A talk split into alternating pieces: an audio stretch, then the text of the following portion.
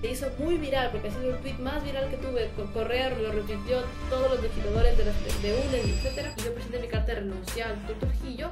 Y ellos, del Consejo Transitorio de la Final, decide no ver los puntajes, sino ver los nombres. No respetaron el orden que nosotros les dimos por algo, tenían puntos, pues por algo tenían méritos. el presidente ha mandado, él ha mandado siete proyectos de ley. Y de los siete proyectos de ley, tres proyectos de ley no se han aprobado. ¿Qué episodio en la historia del Ecuador, de Latinoamérica? Y esto quisiera contarte porque ayúdenme, porque este hospital está, es una mafia incrustada terrible en este hospital. Y yo necesito que venga, que se haga cargo de este hospital el ejército porque... Tú también fuiste representante estudiantil en la universidad. Cuando me fui a ser presidenta de la FEUCE, ahí me di cuenta y dije, me fueron a ver, me acuerdo, a la Universidad Católica en un carro blindado. Pero yo ya sé quién eres tú, te hemos investigado bien. Y yo simplemente lo que hice fue organizar un conversatorio. Y Micaela, si tú vuelves a intentar hacer un evento así, eh, empezamos un proceso, un proceso de expulsión en tu contra. ¿Cuál es el contexto necesario para que pueda entender? Eh, me parece que, que yo he pasado por muchísimo dolor en mi vida. De mi hermana se murió, eh, después de mi papá se divorciaron, me expulsaron de la Flaxo. A mí me gusta mucho mi soledad, pero en parte ha sido porque he tenido que estar sola, porque me han rechazado siempre, en la sociedad en general. Entonces, eh, por, ser como soy. Correa sí, sí intentó. Yo esto Correa, y eso es una de las cosas que yo más estimo de Correa, Correa intentó hacer un, algo horrible que pasó, porque a mí me invitó a desayunar.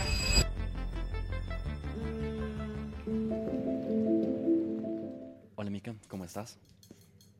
Hola Javier, ¿qué tal? ¿Cómo te va? Mm, todo bien. Bienvenida, bueno, al tercer episodio de Sapiens 360. Eh, y bueno, eh, la primera pregunta con la que quiero comenzar haciéndote esta entrevista es ¿cuál es el contexto necesario para que pueda entenderte eh, a ti, O sea, ¿de dónde vienes? ¿Cómo, cómo creciste? ¿Qué, ¿Cuál es el contexto que te ha permitido convertirte en la persona que eres ahora? Eh, me parece que mm, para poder entenderme a mí, yo soy una persona sencilla. O sea, no, no, crecí, no, no crecí en una, en, un, en, un, en una esfera socioeconómica muy diferente al de los demás. Más bien todo lo contrario, me considero, me considero con un contexto muy común. Este, soy una persona que nació en una clase socioeconómica media baja. Mi, mis soy, un, soy una hija de la clase obrera, o sea, mis papás, mis papás este, trabajaron muy duro para, para darme mi educación. Yo estuve en, durante mi, mi, mi primaria, en los primeros años, en una escuela fiscal en Quito, Em, mi papá, cuando a mí me tuvieron, mi papá recién había, se había graduado de... No, ni siquiera se graduaba de abogado, recién estaba terminando la carrera de Derecho y mi mamá ni siquiera había empezado la universidad. Entonces fue, digamos, difícil para ellos tenerme a mí, apenas ellos tenían 20 años cuando, cuando yo nací. Entonces fue complicado. Em, pero yo me alegro de que crecí en una casa con muchísimo amor. Yo, la verdad, siempre crecí con, con mucho amor. Toda mi niñez eh, mi niñez, digamos, por una parte fue un poco complicada porque la escuela para mí fue lo peor que pudo haber existido. O sea, fue horrible, horrible, horrible la escuela para mí. ¿Por qué fue horrible, perdona? porque había muchísimo abuso de parte de, la, de, parte de la, las profesoras, más que nada eran mujeres, porque además estuve en Santo Domingo de Guzmán y eran profesoras mujeres, eh, las em, eran, eran monjas. Pero antes de estar en la escuela de monjas estuve en, esa escuela fiscal en el sur de Quito y, y, fue para mí muy fuerte porque la profesora nos pegaba a los estudiantes, nos pegaba, o sea, nos pegaba a todos sin distinción porque se le daba la gana.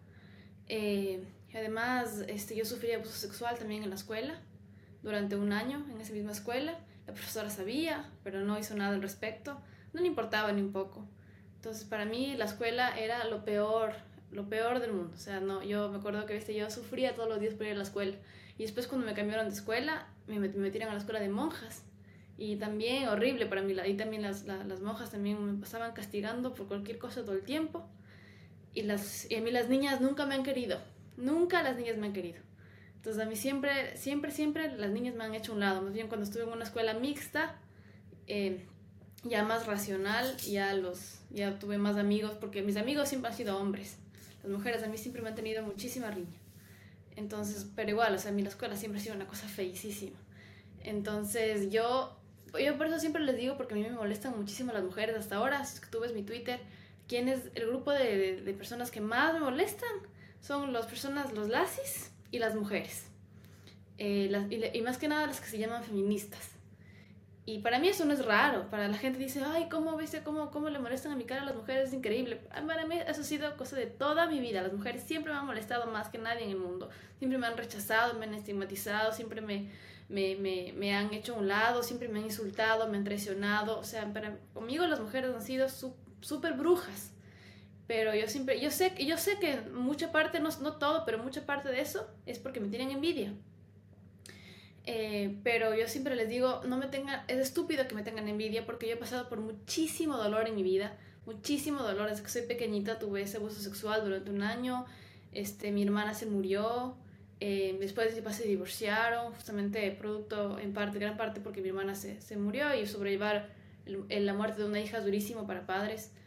Todo el rechazo social que yo he tenido ha sido terrible. Yo soy una persona muy sola, muy, muy sola. O sea, a mí me gusta mucho mi soledad pero en parte ha sido porque he tenido que estar sola, porque me han rechazado siempre, en la sociedad en general. Entonces, eh, por, por, ser como soy, por tener un pensamiento diferente y una forma de actuar diferente, eh, me expulsaron de la Flaxo, fue horrible, entonces de verdad que yo no, no, no, no, tengo que ser envidiada. Admirada es otra cosa, porque yo admiro mucho a la gente que ha logrado sobrevivir el dolor y lo ha hecho de una manera, eh, de una manera noble, que es lo que yo trato de hacer. Entonces, eh, yo, no soy, yo no soy una persona con un pasado complejo, yo soy una persona con un pasado que es muy común de, toda la gente, porque todos hemos experimentado dolor en la vida, todas las personas, eh, pero la diferencia, lo que nos diferencia a las personas es quienes sobrepasamos el dolor con, con amor y quienes luchamos para que otras personas no vuelvan a experimentar ese dolor en, en, en su vida jamás y quienes más bien no sobrepasan el dolor se quedan en el dolor y más bien infringen el dolor a los demás como una forma de, de venganza por el dolor que a ellos les hicieron pasar. Entonces, entonces yo quisiera que a mí no se me vea como una persona con un, con un pasado, con un contexto diferente o especial de por qué soy así. Yo soy, yo soy una persona que siempre ha tratado de tomar lo mejor de las situaciones en que se me ha presentado la vida, pero las situaciones que, se me, que me ha presentado la vida son muy comunes al común de los ciudadanos de Latinoamérica. Bueno, qué pena antes que nada escuchar todo el abuso que sufriste. Siento que eso, ese tipo de situaciones es algo que no se lo desearía a nadie. Y creo que eso es son tipo, cierto tipo de experiencias que te han permitido incluso llegar a ser la persona que eres eh, hoy en día. Tú decías que eh, había varios tipos de discusiones, de confrontaciones que tenías con varias personas. Eh, cuando estabas en la escuela, en ese entonces, eh, no había redes sociales. ¿Cómo lo ves ahora? Eres una persona bastante activa en Twitter. ¿Cuál crees que es la diferencia entre, entre tener una discusión eh, en Twitter y tener una discusión en persona? Ah, claro.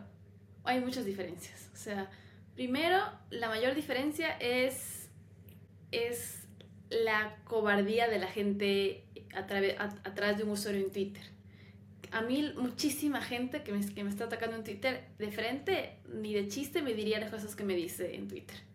Primero, primero porque se acobijan en trolls, ¿no? Se acobijan en trolls, hay muchísimos, muchísimos, eh, muchísimos usuarios que son parte del ejército de la red de tuiteros democráticos, supuestamente, que lo maneja el gobierno.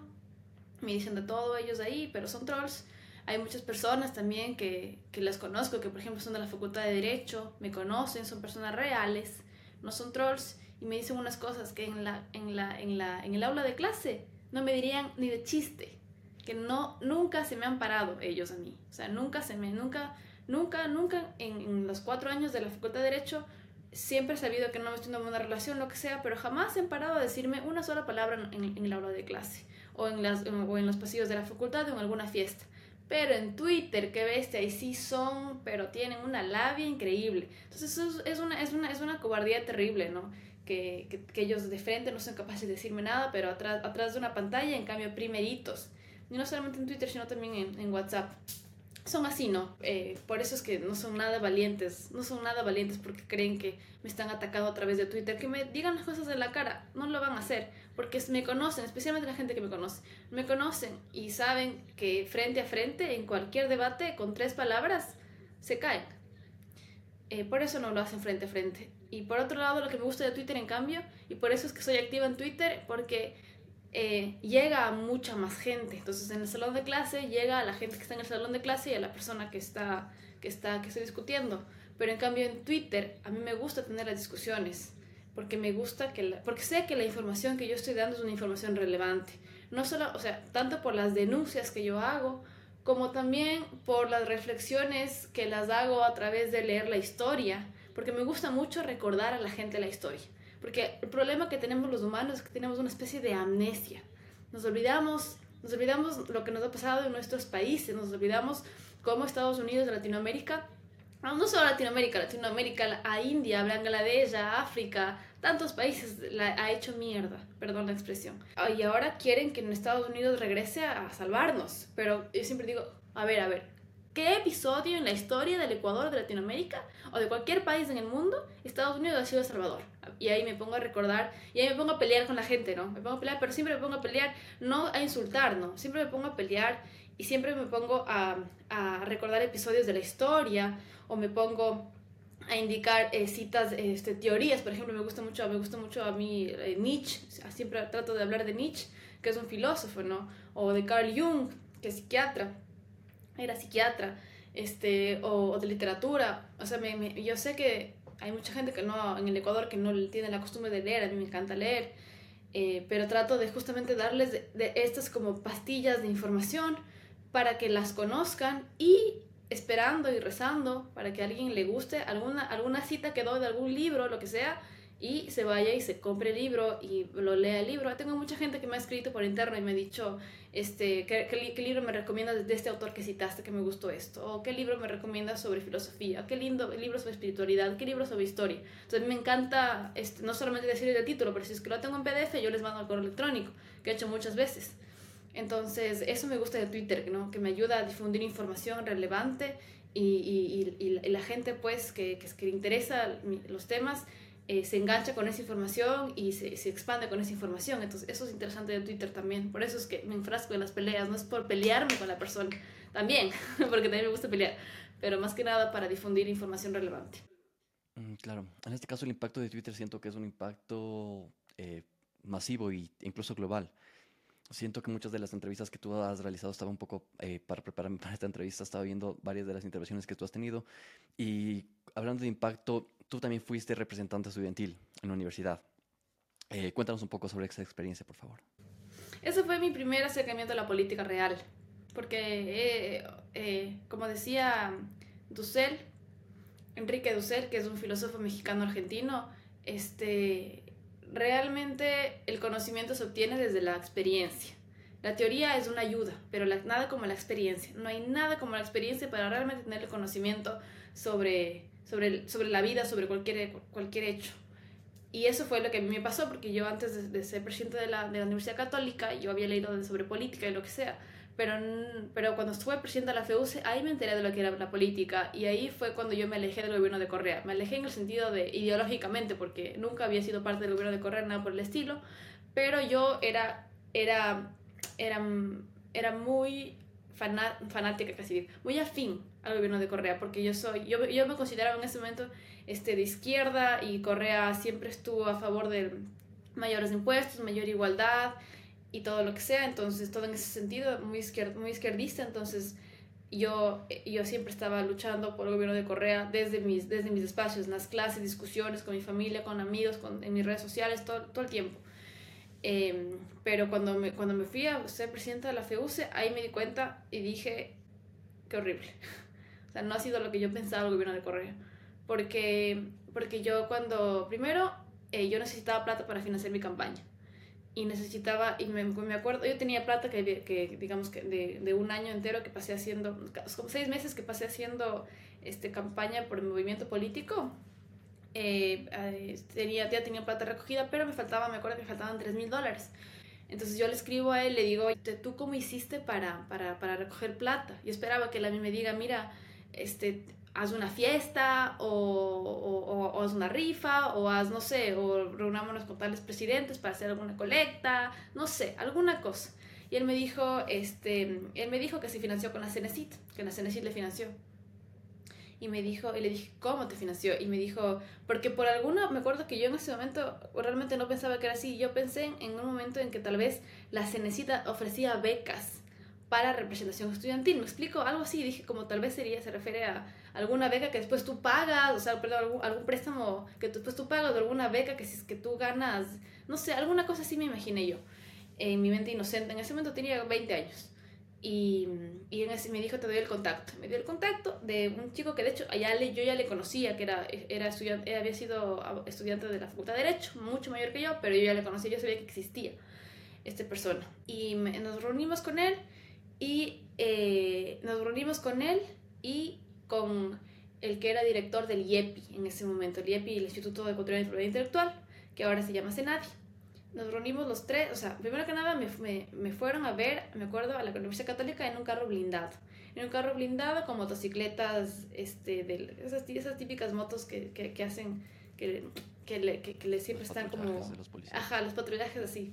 Entonces me fueron a ver así, carro blindado sin placas y me sentaron ahí en carro, me llevaron a un lugar, eh, me, acuerdo, me acuerdo que era en la González Suárez, eh, en un restaurante, los tres, en la noche, o sea, todo súper turbio, ¿no? O sea, desde ahí dije, a mí me dio miedo, porque horrible, por, puro hombre ahí, todo lo que sea. Este, bueno, nos sentamos ahí los tres y ahí me, en, en, pocas palabras, primero me preguntaba que, que, quién soy yo, que qué creo, cuál es mi ideología, la, la, la, y me dijo, mira, te, te, estoy preguntando, te estoy preguntando todo esto, pero yo ya sé quién eres tú, te hemos investigado bien, y vemos que eh, claramente eres de izquierda y, y, tú vas a ser la próxima presidenta de la FEUS, nosotros queremos finalmente eso. Este, pero, y queremos ayudarte. Queremos ayudarte, te faltan 3 mil dólares. Y me dijo que te faltan 3 mil dólares y te vamos a, te vamos a ayudar eh, con los 3 mil dólares. Pero a cambio de tu lealtad. Entonces yo decía como, ¿qué es a cambio de la lealtad? ¿Cómo la lealtad? Me decía, nosotros vamos a lanzar nosotros vamos a lanzar nuestro proyecto, nuestro proyecto eh, de reforma de LOES. Necesitamos que tú estés con nosotros en ese proyecto de reforma de LOES. Le decía, pero, pero ¿cómo? Si ni siquiera he leído el proyecto. O sea, no tengo idea qué pues el proyecto dice, ¿sabe qué? Desaparece la católica. O sea, ahorita digo que sí, después voy a estar a favor de que desaparezca la católica. O sea, no sé qué también habrá en ese proyecto de reforma de LOES. Imagínense que diga alguna cosa ahí de que quitamos las becas de los estudiantes o subimos los aranceles. O sea, yo no sé qué esté ahí. Y me decía, me decía, no, es que esa es la cosa, o sea, te, te, te, damos ahorita los 3.000, pero con el acondicionamiento de que tú nos vas a apoyar. Y créeme, créeme que va a ser algo bueno. Me decían, créeme que va a ser algo bueno, créeme, créeme. Y yo decía, y me acuerdo que nada en ese momento, en les dije, bueno, les dije, mañana les llamo. Les acuerdo que les dije, llama, porque me, claro, yo les dije, esos 3 mil dólares, ¿de dónde va a salir? Era chistoso porque él decía, porque él me dijo, este, va, esos 3 mil va a salir de, de nuestros propios bolsillos y vamos a hacer una colecta entre nosotros y de nuestro propio, de nuestro propio salario te vamos a dar esos 3 mil dólares. Y yo así como ya, claro que sí. Y de ahí, este, eso me, y me acuerdo que él me dijo claramente, me dijo, está consciente de que yo estoy aquí hablando contigo y con Leonidas. Porque eso, esto es algo que nosotros siempre hacemos. Y yo me quedé loca. Y me acuerdo que, claro, ese día me fui, esta noche me fui a dormir, le conté a mi papá, le conté en ese momento que era mi novio, era Carlos Varela, que era el presidente de la Escuela de Derecho. Eh, y claro, obviamente entre los tres dijimos, este, esos 3 mil dólares van a salir de alguna forma, pero de una, forma personal nuestra. Y eh, a mañana a primera hora le llamas y le dices que, que gracias, pero no gracias. So, al siguiente día en la mañana, a las 10 de la mañana, me llamó Leonidas y yo le dije que, que no, que ya había conseguido la forma de tener 3 mil y que muchas gracias, pero no quiero nada.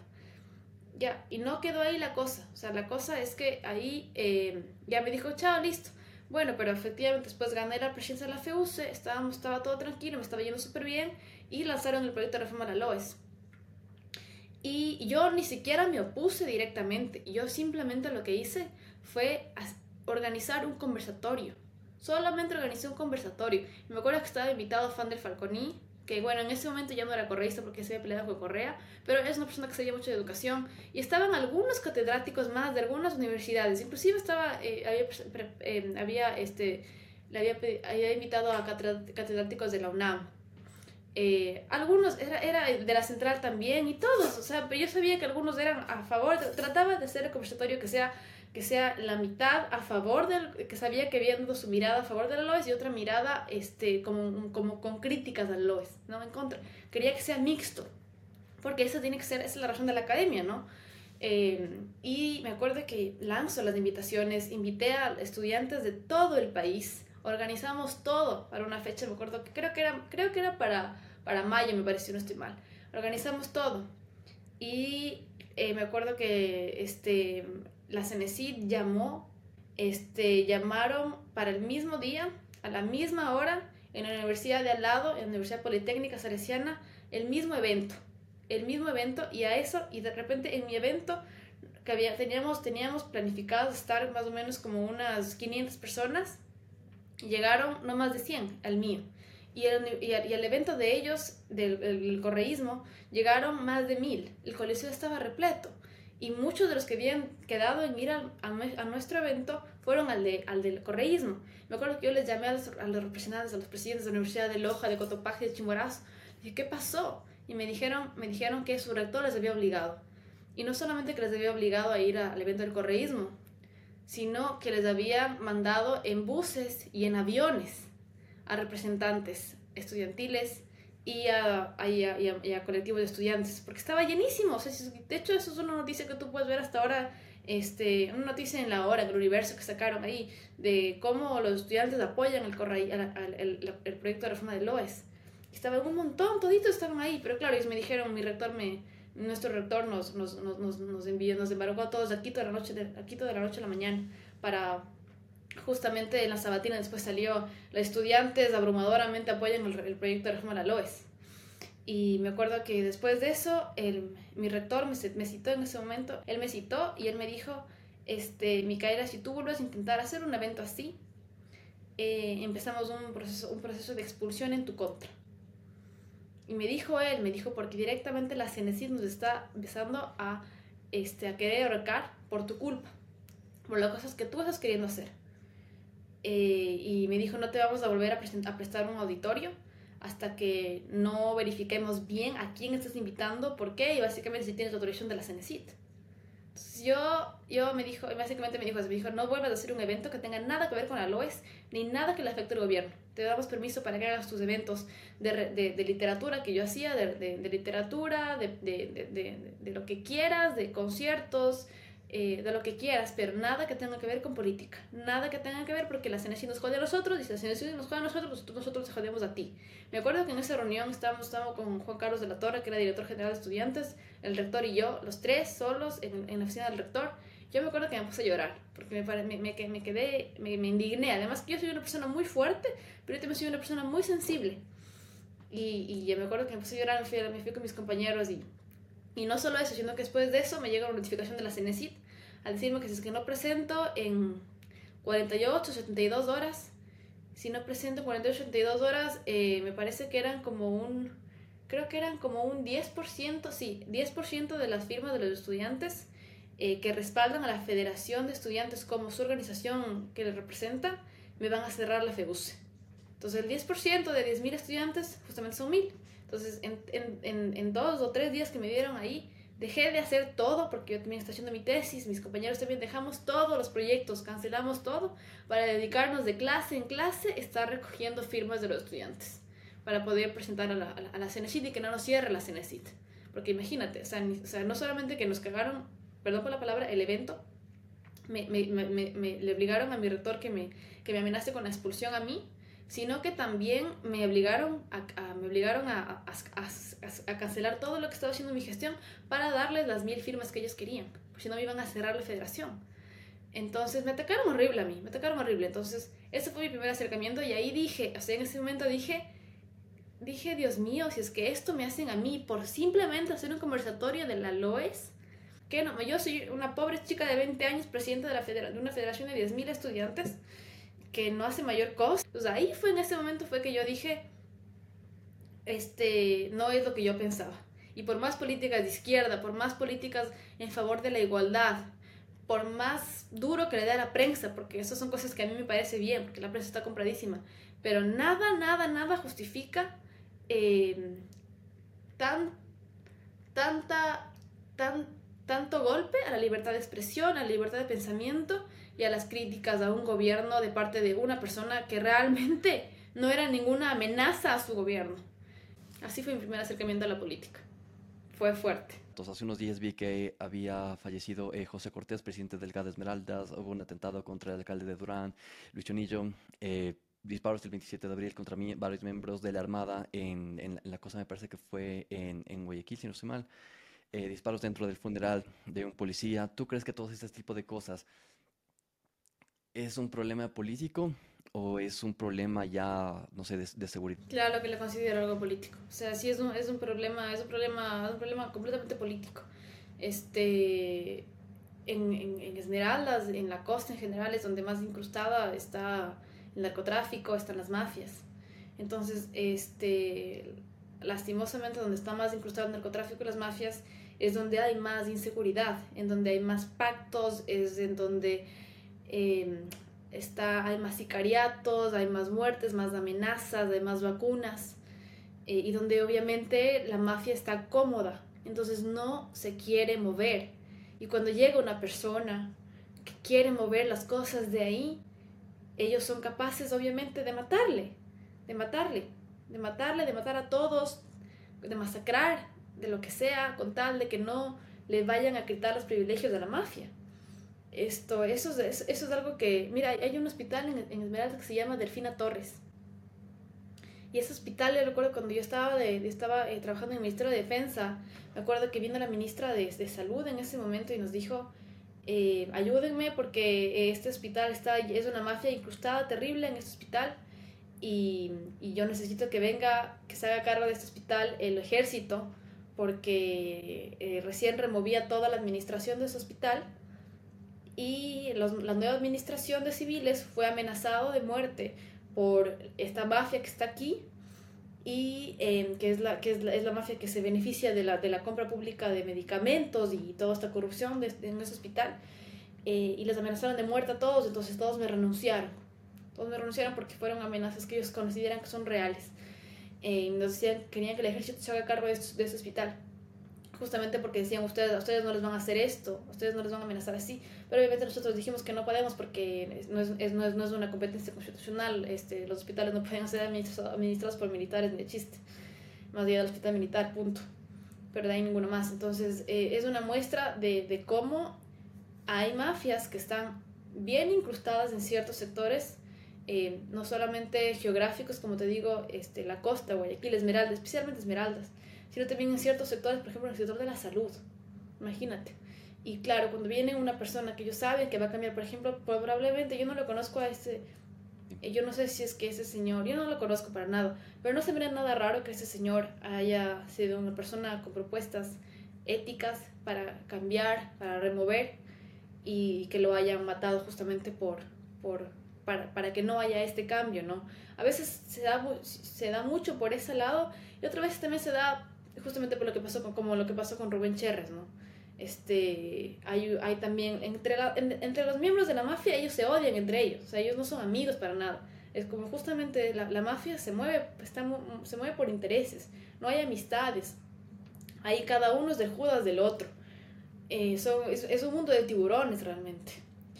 Eh, no lo digo porque lo he vivido, eso sí, por suerte, eso sí, no espero nunca vivirlo pero sí porque lo he leído de cómo se mueven las mafias y ellos justamente no se quieren, saben perfectamente que no se quieren, entonces apenas el uno tenga el riesgo ten, o huela, tenga el miedo de que el otro le va a delatar, lo primero que hace, o sea, y no, no, tiene otra forma, tiene realmente una, una, amenaza seria de que este tiburón se lo vaya a delatar a él, ese tiburón lo come el otro tiburón, o sea, lo mata lo mata, eh, o si es que no puede con alguna amenaza, si es que lo va a delatar, o si es que va a romper algún pacto, ¿no? Hicieron algún pacto y el, uno de ellos está rompiendo ese pacto, entonces para demostrarle, no solamente a, no solamente, bueno, a él no porque se murió, pero para demostrarle a su familia, para demostrar a sus amigos y para demostrar a toda la comunidad de tiburones que no se juega con los pactos, es que también, es que también eh, toman esas medidas de, de, asesinar entre ellos, ¿no? Es justamente una amenaza, es más o menos como cuando ves estas novelas de este Rosario Tijeras o, o como es este de los sapos, dice que, que ahí ves, eh, sí, más o menos retrata así la realidad. O sea, entre ellos, entre ellos este, es una, una relación de tener miedo, ¿no? Eh, por eso es que es muy difícil salir de esas comunidades. Una vez que entras de esa comunidad de narcotraficantes, de mafias, es muy difícil salir de ahí. Como ves, por ejemplo, eh, en cualquier documental sobre las maras salvatrucha. Es cuando entras, cuando entras a la mara salvatrucha, de salir de ahí es dificilísimo. Es dificilísimo. Porque justamente eh, ellos, ellos saben que si es que tú sales, probablemente sales porque te cansaste de toda la curiosidad y sales a delatarles. Entonces te van a matar. Este, y no quieren además que ningún miembro se salga, porque si es que se sale, obviamente quienes, está quienes, quienes, quienes están controlándoles ya no tienen a quién controlar y no quieren que se salga, siempre quieren tener gente que controla, eh, por controlar. Entonces, alguien si quiere salir y le matan, para que los demás tengan miedo, tienen terror de salirse de la comunidad de Salvatrucha, la Mara Salvatrucha de Salvador. Entonces, eh, cuando te metes en el mundo de criminales, es terrible, así como si es que se da un asesinato en ese sentido, yo creo que es por una de las dos causas. Uno, o porque es una persona ética que, que viene a cambiar las cosas, o dos, porque es parte de la mafia y hizo alguna, alguna movida que a la mafia no le conviene y punto. Y eso se da eh, lastimosamente mucho en la costa ecuatoriana, que está incrustada de mafias. Eh, si pudieses cambiar algo en el sistema de, de seguridad actualmente del país, eh, ¿qué, ¿qué harías? Eh, chuta, las, la, la, primerito que cambiaría yo es la Policía Nacional. Más que el ejército, más que, la, más que las Fuerzas Armadas. Porque las Fuerzas Armadas tienen, tienen sus miembros que son este, corruptos, eh, pero, y, y, de hecho lo he publicado hasta con documentos y todo. Pero eh, en las Fuerzas Armadas tienes a muchísima gente más ética y más honesta y más competente que en la Policía Nacional. La Policía Nacional sí es una organización que yo diría mayormente corrupta ahí sí, o sea, ahí sí mm, se podrá encontrar gente honesta, porque siempre hay gente honesta en cada, en cada organización, pero la Policía Nacional es una cuestión más difícil, mucho más difícil que en, el ejército, en las Fuerzas Armadas. Entonces, es que yo podría cambiar algo, yo, yo haría una, una, una, una revisión de la gente que es parte de la, de la, de la Policía Nacional, porque si es que los, los, las organizaciones criminales tienen tantas armas y tienen tanto acceso a, a balas, armamento, a chalecos, es porque compran todas estas armas a la Policía Nacional. A, especialmente, sí, a la Policía Nacional más que al ejército. Incluso también se ha visto ahí que hay que también el ejército tiene participación, pero más que nada la Policía Nacional. Y, y no nos olvidemos, pues pasó creo que hace un año o dos, esta, la, mujer que, la mujer que cargaba a su niña de, me parece que eran nueve meses, y que la, mató a su niña un balazo de, de, un sicario que había sido contratado por un policía nacional. Entonces, esta gente, o sea, está, la Policía Nacional tiene mucha conexión con las organizaciones criminales. Eh, y, y, entre ellos igual no, son, no se fían. Yo cuando estaba trabajando en el Ministerio de Defensa tenía reuniones con, la, con los miembros de la Policía Nacional. Bueno, más que miembros de la Policía Nacional, eran con los abogados de la Policía Nacional, porque como yo era coordinadora jurídica, tenía reuniones con los coordinadores jurídicos de la Policía Nacional. Y mira, de verdad, qué nivel de incompetencia. Era un nivel de incompetencia, pero que ya rayaba en, la comedia. Eh, rayaba en la comedia. De hecho, de hecho, yo recuerdo que el director jurídico de ahí era un... Eh, antes de que yo llegue al, al, Ministerio de Defensa, pero sabía que está el director jurídico de ahí, era un, un estudiante de la Facultad de Derecho que nos reíamos de él porque vivía en la Facultad de Derecho jugando cartas y tomando trago. O sea, ese era como el payaso de la Facultad de Derecho y pasaba reprobando cada materia, cada materia, cada materia, cada materia. No se graduaba nunca, o sea, al final no sé hasta cuándo se graduó. Mucho mayor que yo y a pesar de eso yo le superé de una, yo me gradué mucho antes que él. Eh, y él, director jurídico, coordinador jurídico del Ministerio de Defensa, perdón, del, Ministerio del Interior, este, de la policía. Entonces, tienes esta institución, una institución clave para manejar la seguridad interna de nuestro país, que es la Policía Nacional, está llena de incompetentes y llena de corruptos. Entonces, yo lo que primerito haría es justamente hacer una depuración, una depuración en la Policía Nacional este, y poner a gente que sea ética y que sea competente. Porque sí hay, sí hay muchísima gente así. Yo, yo, no, yo no conozco una Policía Nacional eh, mayormente, pero eh, siempre a la gente que es, que es recta, siempre eh, se los pone en cargos que no tengan mayor poder de acción. Eso también hacen las Fuerzas Armadas. Como no tienen ninguna causal para, para sancionarles, simplemente les ponen en direcciones en las que no hagan nada. Les ponen en que, que, se vayan a la dirección de archivo, que se vayan a estar ahí archivando, que se vayan ahí a estar empapelando, que se vayan así, no les ponen en, en direcciones clave de estrategia militar, de lo que tiene preparación y conocimiento. Entonces, lo mismo deben estar haciendo la Policía Nacional. Entonces, que había que hacer una depuración en la Policía Nacional. Eso es seguro de que la gente buena, la gente ética, la gente competente debe estar en estos carguitos en los que no tienen mayor poder de acción. Pero sí hay, siempre, siempre hay gente buena. La Policía Nacional tiene que ser cambiada definitivamente. Nombrar a las personas puede traerte represalias. ¿Alguna vez has tenido algo así? Por expresar tus opiniones incluso en Twitter. No, nunca. O sea, la gente me, o sea, de amenazas de que me van a denunciar toda la vida.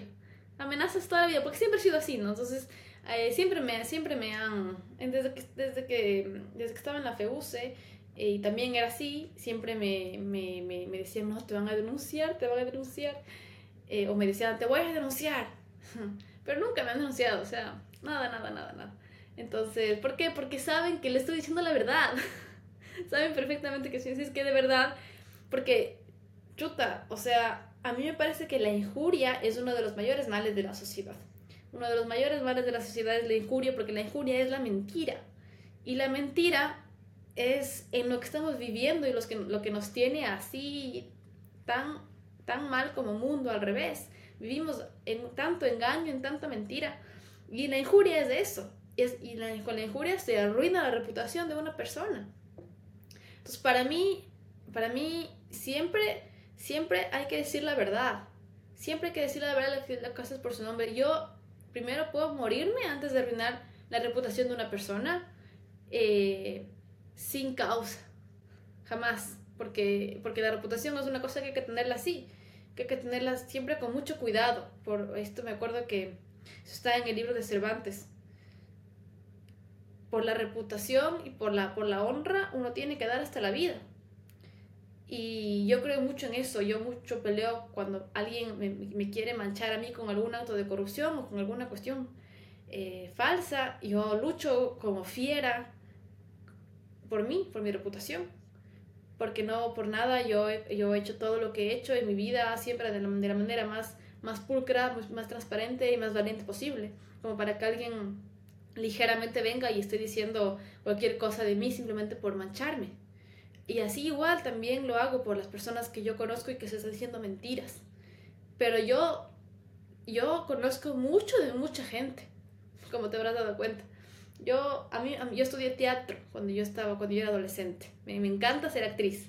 Y creo que todas estas estrategias de teatro las he aplicado en mi vida porque a mí, si es que yo conozco tanto tanta gente, es porque he estado en espacios en los que esta gente, especialmente estos patriarcas, pensaban que yo era una niña sentada en Carondelet, que no movía un dedo, que era una pobre tonta, pero como justamente pensaban que era una pobre tonta, yo tampoco es que me mostraba como soy con ellos, me, me soltaban toda la información, que yo de tonta no tengo un pelo, la tomaba toda y una vez que me, que, me fui renuncié, la saqué toda, ¿no?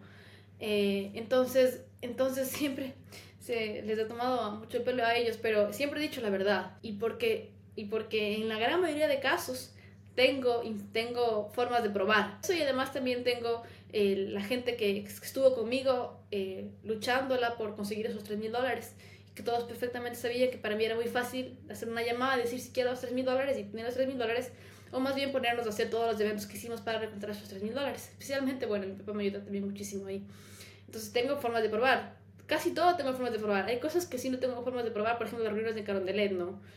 que no tengo forma de probar, pero también cuando, por ejemplo, salió, yo hice la campaña por el no y, y yo dije toda la información que, que, la di, que la di, que obviamente era una cuestión de, con el embajador de Estados Unidos, el embajador de Estados Unidos no nos permitía nunca pues tener ahí una, una, una cámara o escuchar, pero ¿cómo fue una forma de probar? Que nadie nunca lo negó.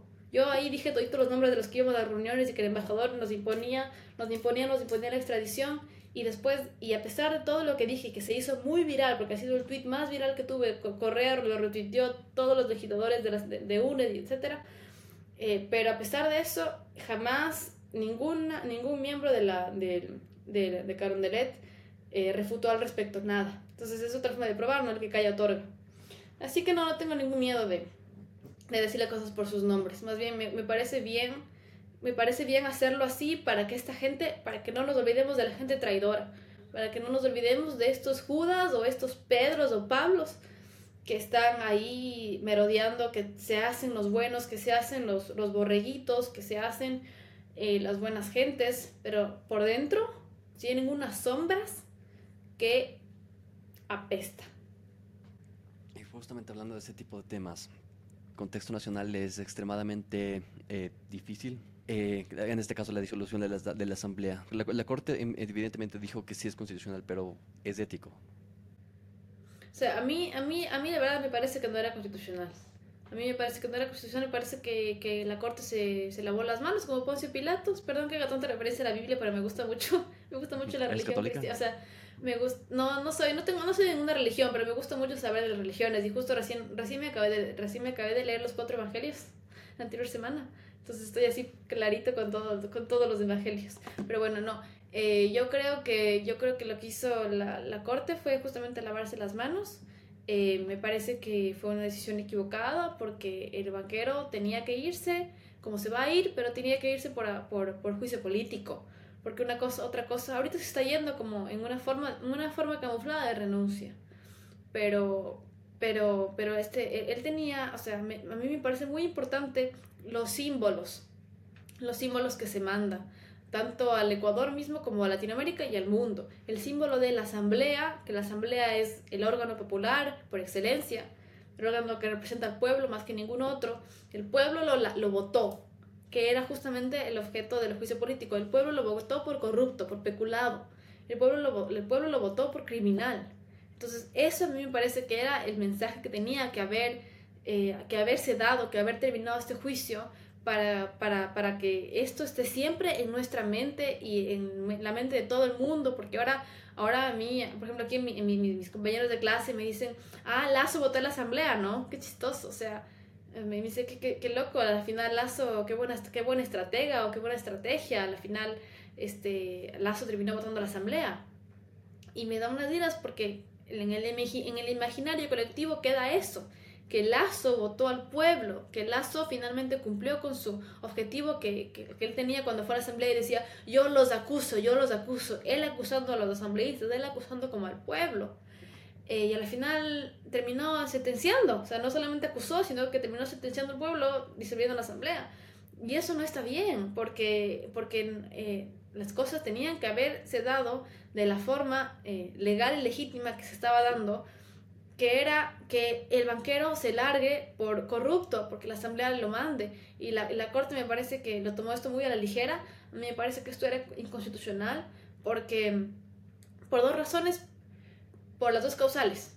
Eh, únicamente el presidente, el presidente de la República podía haber eh, decretado la muerte cruzada por las causales que están en la Constitución, el 158, y entre estas eran las causales que él invocó, que la crisis política y conmoción interna, pero él tenía que haber motivado las causales, él tenía que haber motivado, todo acto del poder público tenía que ser motivado, y más que nada si es que vas a disolver el órgano popular. Y él, las razones que él dio, que él dio para, para, para esto, dio, primero dijo, la crisis política, él la motivó en que se, dio, se da porque la Asamblea eh, ha obstaculizado en el tratamiento de las leyes, de los proyectos de leyes, de los proyectos de ley que él ha mandado y no ha aprobado sus proyectos de ley y esto ha hecho que sea la, la gobernabilidad imposible. Eh, y por otro lado dijo que le han, le han presentado 11 juicios políticos a él y más de 30 de sus ministros eh, lo, que ha, lo que ha hecho que básicamente él y sus ministros se dediquen a defenderse de los juicios políticos y no a trabajar. Y dijo que producto de esto es que surgió la, la, la conmoción interna y que la conmoción interna él la motiva además en que sean la, la CONAIE ha llamado a movilizaciones en caso de que no se llegue a dar el juicio político, en que, no, en que no llegue a, a, a mandarle al presidente por juicio político. Pero esas causales, esa motivación a mí me parece que es, que es nula, me parece que es completamente falsa. Eh, más que nada, más que falsa, me parece que, me parece que no es congruente con la causal de crisis política. Porque, primero que nada, es falso que él, él dice que se la Asamblea le ha obstaculizado en el tratamiento de leyes. el presidente ha mandado, en, desde que él es, desde que está en, como presidente en Carondelet, él ha mandado siete proyectos de ley. Y de los siete proyectos de ley, em, tres proyectos de ley no se han aprobado. Que es el proyecto de ley de creación de oportunidades, que básicamente era una explotación laboral clarísima. Que es el, el proyecto de ley em, de inversiones y el proyecto de ley de, el proyecto de ley de inversiones, que básicamente era una reducción de impuestos absurda, eh, especialmente a los inversionistas. Y el, tercero es el proyecto de ley de, de, de reforma a la, a la, ley de educación intercultural, que era, no, no, el proyecto de ley de educación intercultural no, es a la LOES, que era justamente para dar acceso libre y gratuito a todo el mundo y se eliminaba la prueba. Como si es que esto fuera a solucionar algo. absolutamente nada eh, solucionaría esto. Pero esos tres proyectos de ley de los siete, la Asamblea no los ha aprobado. Con, otros, con, con los otros cuatro no ha pasado lo mismo. Entonces no puede decir que la Asamblea no le ha dejado colegislar. Es mentira. Y segundo, porque la Asamblea le ha puesto muchos juicios políticos. Bueno, ese es el rol de la Asamblea. La Asamblea tiene que fiscalizar. Y además, la Asamblea, le, la Asamblea le ha estado molestando porque él ha dado razones más que suficientes para, para, para fiscalizarle porque este, es, este juicio, este juicio el, de Flopec final eh, es el último de sus casos de corrupción, pues, pero hay un montón más. Eh, León de Troya, por ejemplo, tantos más que él tiene. Eh, entonces, solo es uno más. Eh, y por eso es que la motivación de la crisis política mm, tenía que haber sido declarado como nula esta motivación, porque no hay motivación. Entonces, por eso es que tenía que haber sido declarado el, decreto de muerte cruzada como inconstitucional porque no hay motivación. Pero la Corte dijo, a mí no me, yo no te, yo no soy el órgano competente para revisar la motivación sobre las causales. Esta, esto es una, esto, es una, es una atribución que a mí no me compete. Básicamente yo hago una revisión formal, pero yo no hago una revisión sustancial. el presidente sabrá cómo motiva y cómo, cómo, cómo le parece eh, que, que, que según él deben, debe ser una crisis política y cuándo y cómo y dónde y por qué y para qué. O sea, básicamente presidente se puede inventar las crisis políticas. A mí me parece que lo que la Corte hizo es gravísimo. O sea, al día de mañana, eh, en el siguiente gobierno, bueno, en el siguiente gobierno ya no puede hacer eso, porque solamente se puede decretar la muerte cruzada una vez en el, en el gobierno, ¿no?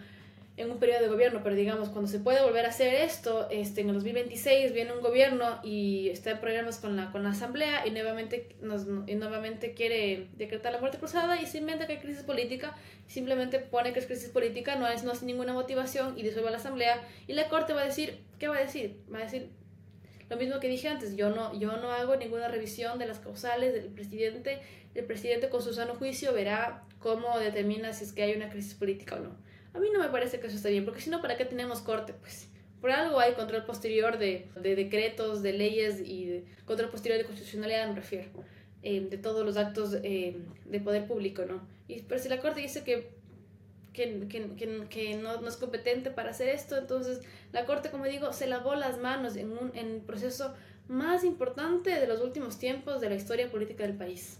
Muy mal hecho. Claro, y en este caso mi pregunta es para alguien de derecho, en este caso como tú. Si no es la Corte, entonces ¿quién? ¿Quién debería hacer eso? ¿O necesariamente era la Corte la que debía, eh, el organismo que debía decidir, decidir eso? La Corte, solamente la Corte puede hacer eso, nadie más. Si la Corte no, si la Corte dijo lo que dijo, ya nadie más puede hacer nada más. Y ahorita ya, la, ahorita ya lo, único que nos que nos va, que, vamos es este la asamblea, la asamblea, perdón, el CNE continúa elecciones y todo lo demás. Por ejemplo, eh, ahorita con ocasión a tu pregunta hay que estar, hay que estar también atentos, lo que dice Yesenia Guamaní, la asambleísta de Izquierda Democrática, de que la asamblea considera que es inconstitucional el decreto de muerte cruzada de Lazo, entonces que no van a hacer caso. Ella, dijo, ella ha dicho que no va a hacer caso al decreto de muerte cruzada porque es inconstitucional. Eso no pueden hacer los asambleístas, justamente por lo que te indico, porque no es su atribución. Porque ¿quién era el único órgano que podía decir esto es inconstitucional? Y lo declaro nulo, es la Corte Constitucional. No es la Asamblea, ni tampoco la Corte Nacional, ni el Consejo de Judicatura, ni el CNE, ni nadie. El único órgano que podía haber declarado como inconstitucional el, decreto de muerte cruzada es la Corte Constitucional. Ya que la Corte Constitucional lastimosamente dijo que este, sí es válido, no hay nada que hacer. y ahorita vamos al CNE y vamos a elecciones. Pero lo peor que pueden hacer ahorita los asambleístas es aferrarse al cargo y tomarse de no sé qué ley, porque sí, no sé qué ley y no sé qué norma constitucional para desobedecer finalmente lo que la Corte declaró como válido. Si es que ya la Corte dijo que es válido, lastimosamente nos tenemos que comer miércoles como yo me he comido miércoles y seguir, porque algo que tenemos que aprender los cotidianos es a respetar la institucionalidad que tenemos. ¿Cuál es tu opinión con respecto al CNE? Uy, a mí me parece que es una cosa terrible, terrible. El CNE, de hecho yo eh, fui parte del fui parte del CNE, perdón, no fui parte del CNE, yo fui cuando trabajé en el, en el transitorio, yo fui la presidenta de la comisión de selección del CNE. Entonces, estuve yo en todo este proceso para elegir los consejeros. Y bueno, fue una cuestión terrible. Ese fue mi segundo acercamiento a política.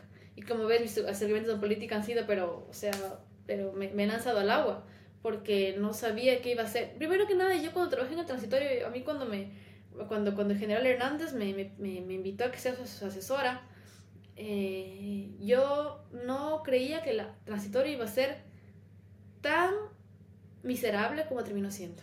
Ni de chiste. O sea, yo decía, mmm, yo decía, yo pensé que en verdad querían venir a limpiar la institucionalidad yo en mi inocencia, además porque yo seguía enojada porque nada más dos años antes yo había salido del, de la FEUCE, ¿no? Y había pasado todo lo que pasé con el correísmo. Entonces yo seguía un poco enojada con el correísmo. Bueno, más que un poco, seguía enojada y decepcionada del correísmo. Entonces yo sí dije, es verdad que el correísmo tenía sus prácticas corruptas. Vamos con el transitorio a limpiar la institucionalidad y hacer un mejor país. Pero nada que ver, pues, o sea, nada que ver, pues. si es que el correísmo tenía, en, tenía de la escala del 1 al 10 prácticas de corrupción, digamos, en un nivel 3, el, o sea, el, transitorio, sus prácticas de corrupción, un nivel 10. Un nivel 10. O sea, fue una cuestión de no se salvaba a nadie. Fue y un odio, o sea, ahí terrible. O sea, le veías a Celi pero de arriba para abajo todo el tiempo en el transitorio, le veías a la, a la, a Diana Tamaint, le veías al Enrico y a la Mora, le veías al Galo Lara, le veías a Fernando Valda, al, al Felipe Rodríguez, o sea, ahí al Simón Espinosa, este, al, al, a Fundamedios, a César Ricaurte ahí, o sea, al, no, no, al, Pita también, al, director de la Cámara de Comercio, o sea, eso fue, o sea, yo todo, todo el tiempo veía a, a estas personalidades que son como las personalidades en el Ecuador, haciendo un lobbying asqueroso, siempre, para poner ahí a su gente. Y, y a, mí, a mí cuando yo era presidenta del CNE, obviamente, como siempre, ¿no? Además ahí tenía que 22 años. Entonces ahí me creían que yo iba a ser una guaguita que iba a hacer lo que les dé la gana. Y efectivamente no, pero obviamente acumulé toda la información. Eh, y yo estaba ahí en, el, en la comisión y, y yo recuerdo que, que en los puntajes, yo primero que nada el reglamento del CNE yo no lo hice, lo hizo Juan José Morillo, que es el vocal actual del Consejo de la Judicatura, y era un, reglamento que era un reglamento pero terrible, o sea, no solamente que era un reglamento que se notaba que estaba hecho para ciertas personas, porque eran unos requisitos demasiado a la medida, y, además que no tenían razón de ser, pero además, eh, además estaba muy mal hecho, muy mal hecho. Me acuerdo que decía, por ejemplo, en la escala del 1 al 100, y sumaba dos puntos y daba 83. O sea, a ver, o sea, ni siquiera tiene congruencia esto. Eh, claro, yo me acuerdo que me, me, le dije a él, mira, tengo mi, reglamento, el reglamento que hice yo, un poco tomando lo que tú hiciste, pero este es un nuevo reglamento. Juan José Morillo, vocal actual del Consejo de la Judicatura, me mandó al carajo. Me acuerdo que él me dijo, me dijo, me dijo, me dijo frente, frente a los consejeros, porque yo me llevaba bien con los consejeros, en un inicio tenía, tenía una buena impresión de mí, porque me veía bien trabajadora. Y, y el frente de consejeros, el, el, los consejeros dijeron, ah, discutan Micaela y Juan José, porque él era asesor, ¿no? Del vicepresidente eh, de, de, de, de, transitorio, Eduardo Mendoza. Dijeron, discutan con Micaela el reglamento para que nos presenten a nosotros el definitivo. Entonces, él, frente a los consejeros, me acuerdo que con su sonrisa mentirosa dijo, sí, vamos, vamos a discutir, ¿no? Él tiene como creo que más de 50 años. Y nos fuimos a un, a un cuarto, encerró el, encerró el, el cuarto, el transitorio, y me dijo, mira, verás, me dijo, te voy a decir una cosa. Tú recién llegas, llegas acá al transitorio, claro, porque yo, yo llegué al transitorio en julio, ellos estaban desde mayo, y tú recién llegas acá al transitorio, y tú apenas llegas, quieres hacer lo que te da la gana. Tú no eres nadie, me dijo. Tú no eres nadie para hacer lo que te da la gana. O sea, este, reglamento ya está hecho y así como está hecho, si quieres puedes cambiarle formalidades, pero tú quieres cambiarle el corazón de este reglamento. Te puedes ir al carajo, me dijo. Te puedes ir al carajo si tú crees que, que tú apenas, que no tienes ni 30 años, vienes, quieres venir acá a cambiarlo todo. Ándate al carajo. Me acuerdo que me dijo eso, yo me quedé, que me, me quedé loca, así no podía creerlo. Eh, y a la final, claro, salió un reglamento esperpento, son un reglamento asqueroso con el que me tocó trabajar. Y claro, en el, en el, en el procedimiento del, del, CNE, yo tenía una escala con los, con los miembros de, la comisión, hicimos todo, todo, trabajamos, pero sea día y noche, fines de semana, feriados y todo. Y a la final fue increíble porque me acuerdo que, por ejemplo, Enrique Pita, era el último, eran como más de 50 postulantes. Enrique Pita era el último, él tenía 5 puntos sobre 50. O sea, él era el último. Y cuando de repente presentamos todo esto y, presentamos esto a, los consejeros, toda la lista, de repente ellos se, sesionan y nos dicen, bueno, los 14 postulantes, los 14 postulantes que pasan a la, a la, la ronda, a la, penúltima ronda, son 14 que eran el, el, que estaba en el puesto número 3, el que estaba en el puesto número 8, el que estaba en el puesto número 30, el que estaba en el puesto número 49, el número, o sea, hicieron lo que se les dio la gana con los postulantes, o sea, no respetaron el orden que nosotros les dimos por algo, tenían puntos, pues por algo tenían méritos. Y le pusieron a Enrique Pita, que era el último puntuado, el último. Entonces, en ese momento, los consejeros y yo, nos, o sea, los miembros de, de, mi comisión y yo nos quedamos, porque nosotros emitíamos un informe de recomendaciones, el consejo escogía. Nosotros nos quedamos, o sea, ¿por qué entonces trabajamos tanto? Si trabajamos tanto era para ver cada uno si cumplía con un mérito y le íbamos poniendo un puntaje, pues. Pero si a la final entregamos todo esto y ellos del Consejo Transitorio a la final decide no ver los puntajes, sino ver los nombres, no tiene caso haber trabajado tanto y haberles pedido los documentos de ellos, porque por algo les pedimos los documentos, pues, para poner puntuación. Al final no importó nada, no importó nada. Le pusieron a, a, al que fue secretario de, de, anticorrupción, no, no, me acuerdo ahorita el nombre de ese señor. Eh, pero bueno, o sea, pusieron, hicieron lo que les dio la gana y ni siquiera cumplieron con el, porque en, eh, con, el, con el principio de género, de equidad de género, porque en la Constitución está que los órganos colegiados como el CNE tienen que tener paridad de género, tienen que ser 3-2, o sea, son 5 miembros, 3-2, 2-3. Eh, pero en, esta parte de, en esta parte, en el reglamento inclusive estaba que de los 14 postulantes que pasan a la penúltima fase, tiene que ser 7 hombres y 7 mujeres. Y a pesar de eso, recuerdo que habían puesto 12 hombres, 2 mujeres. Lidiana Tamaint y, y, y, Elena Nájera.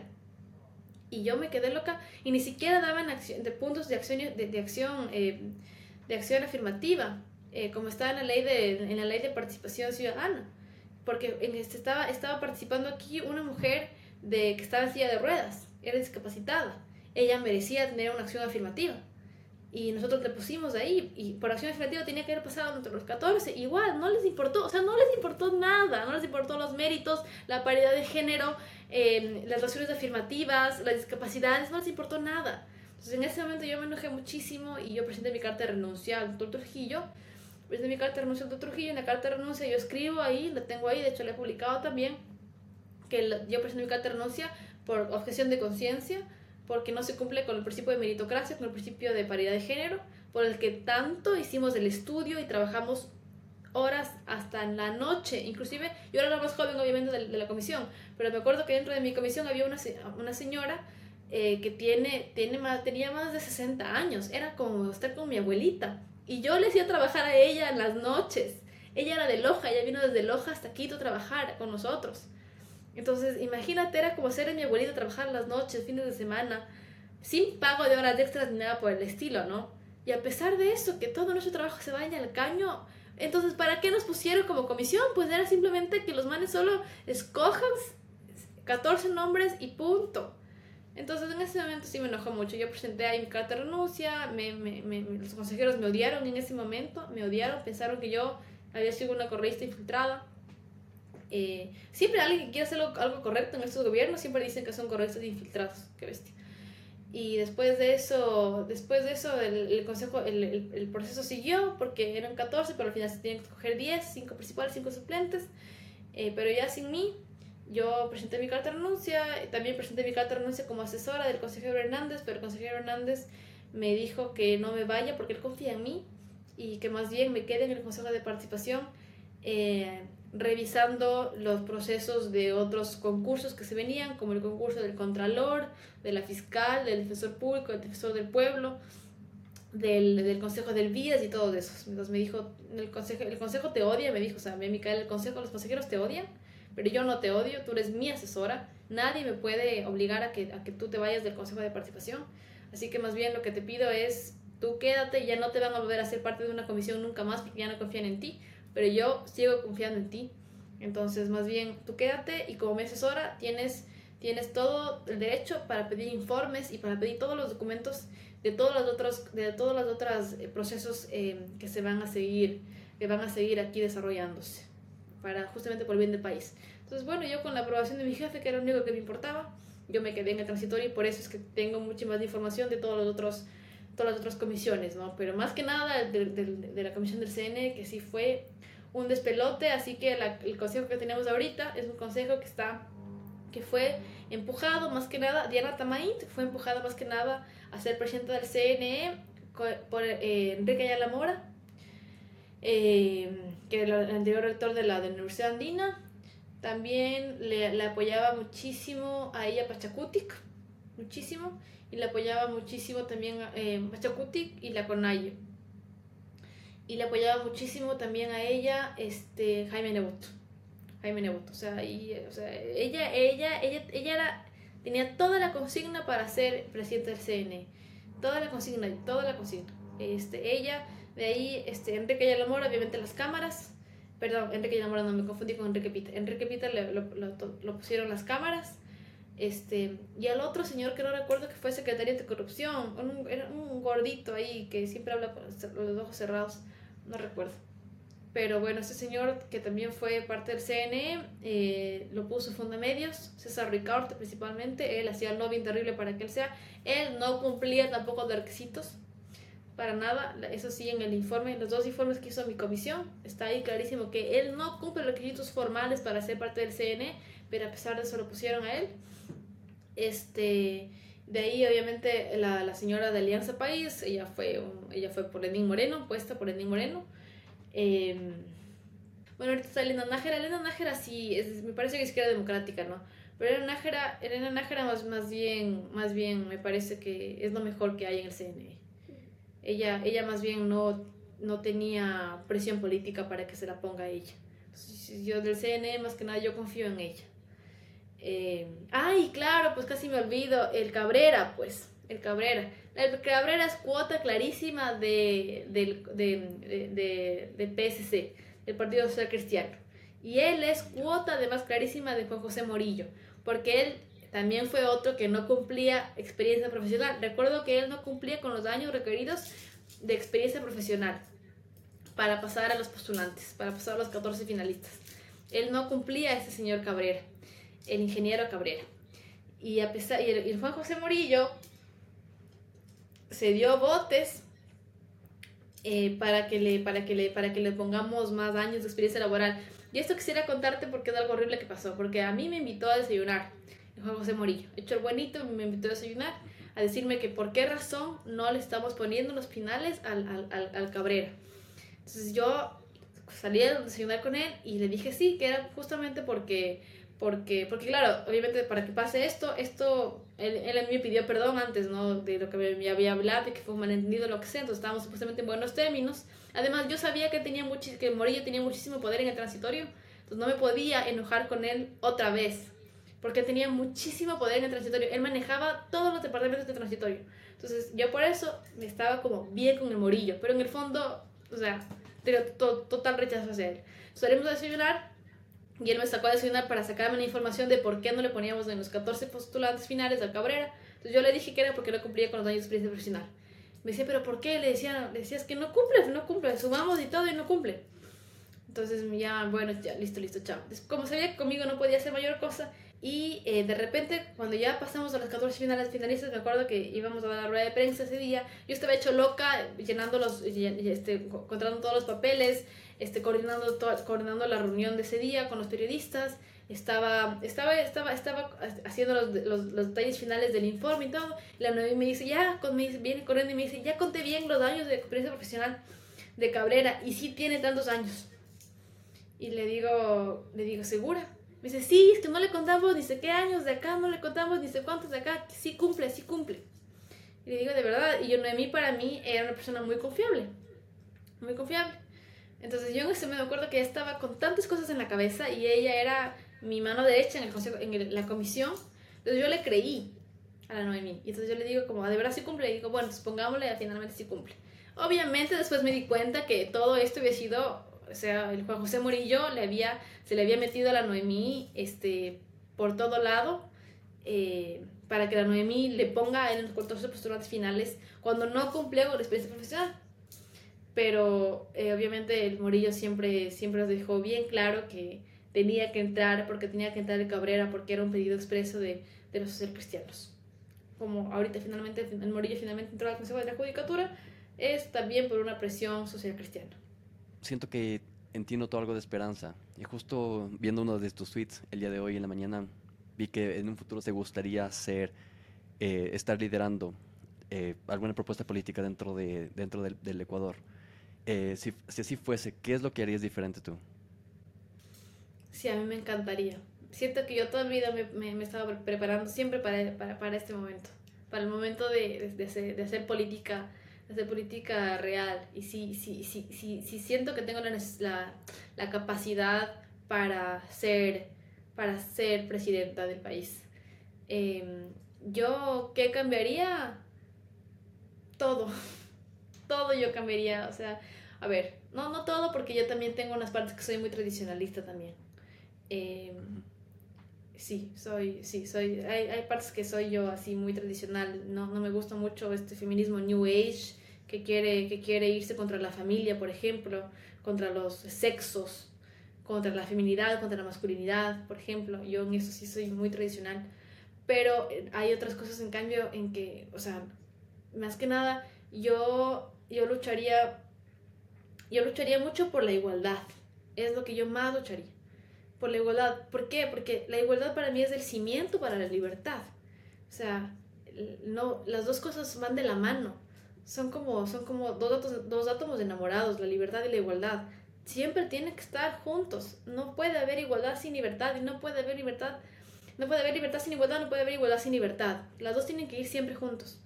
Eh, y si es que en un mundo tan desigual con el que vivimos, tan desigual por todo lado, desigualdad de razas, desigualdad de géneros, desigualdad de sexos, desigualdad en dinero, desigualdad en tierra, desigualdad en propiedades, desigualdad en todo. No tenemos libertad, tenemos un montón de gente, demasiada gente esclavizada, demasiados esclavos, demasiadas esclavas. Injusto, muy injusto. Eh, tenemos muy, muy poquitos poderosos que manejan todo. Y tenemos tanta gente que no maneja nada ni siquiera sus propias vidas.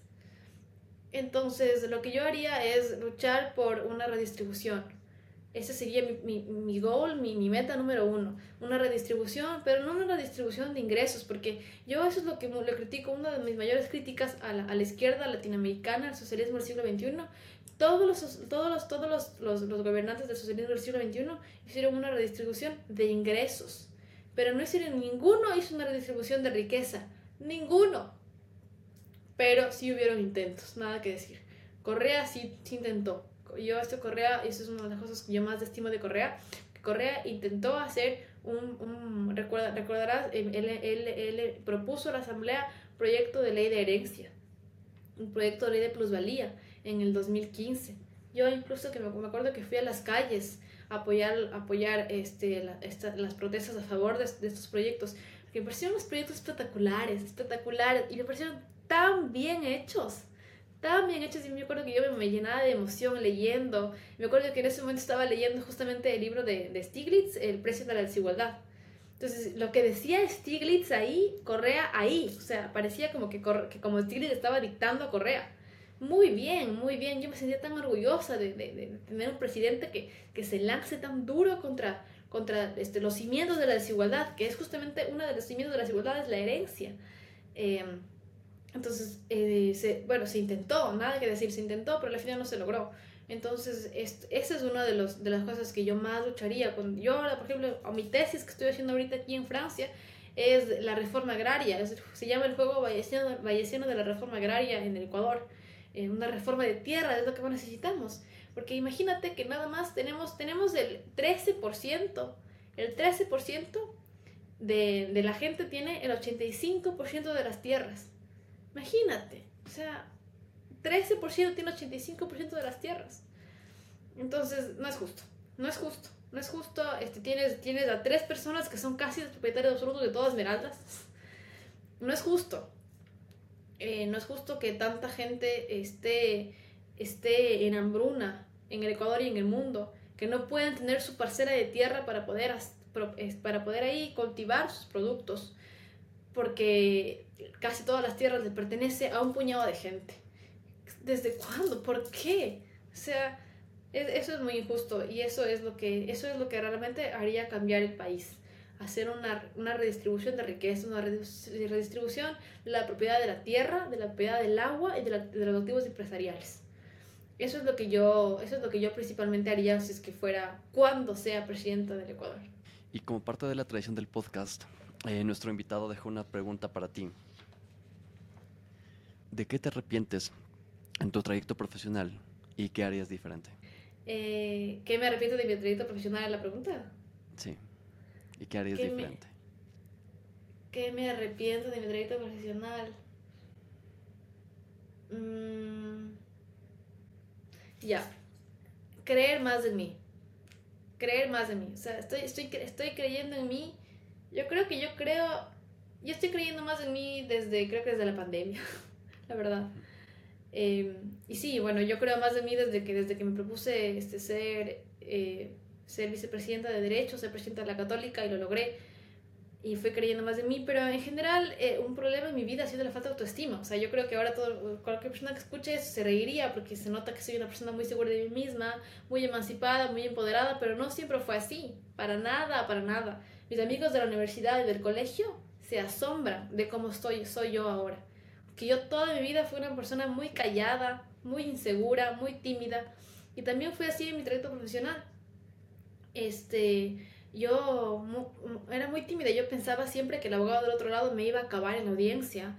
Bueno, eso es lo bueno. Es, una parte buena de eso es que el miedo de que me acaben en las audiencias o de que, de que haga un mal trabajo o de que, de que el juez sea muy, muy malo, muy fuerte, muy, muy quisquilloso, me llevaba a mí a que siempre trata de hacerlo mejor, me preparaba lo mejor posible, porque siempre pensaba que el otro lado me iba, me iba a acabar, porque siempre pensaba que yo era más tonta que todo el mundo.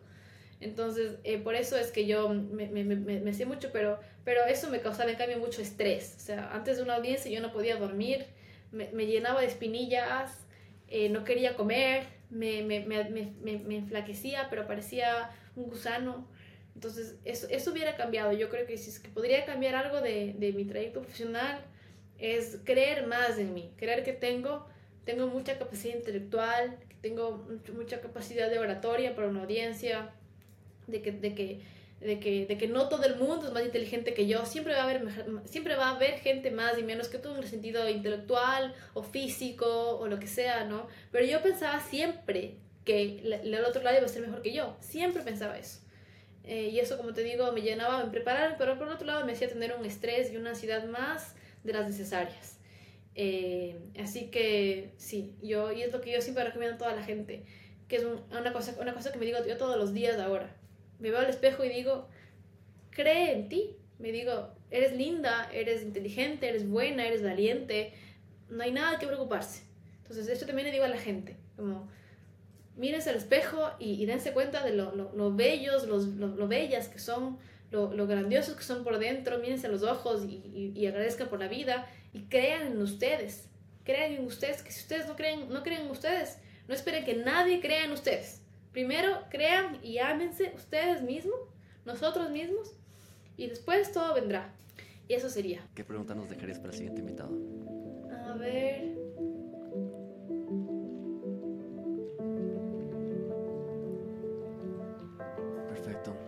muchísimas gracias por estar en este podcast. Te agradezco sobre todo tu tiempo. Creo que una de las cosas que yo más valoro es el tiempo de las personas y bueno, aprecio el que hayas tenido, eh, tenido estos minutos para conversar aquí dentro de este podcast. Muchísimas gracias. Gracias a ti, Javi, y a todos los que nos están escuchando. Que tengan un buen fin de domingo. Abrazos, besos y de mantener la esperanza por un mejor país. Chao, chao. Gracias.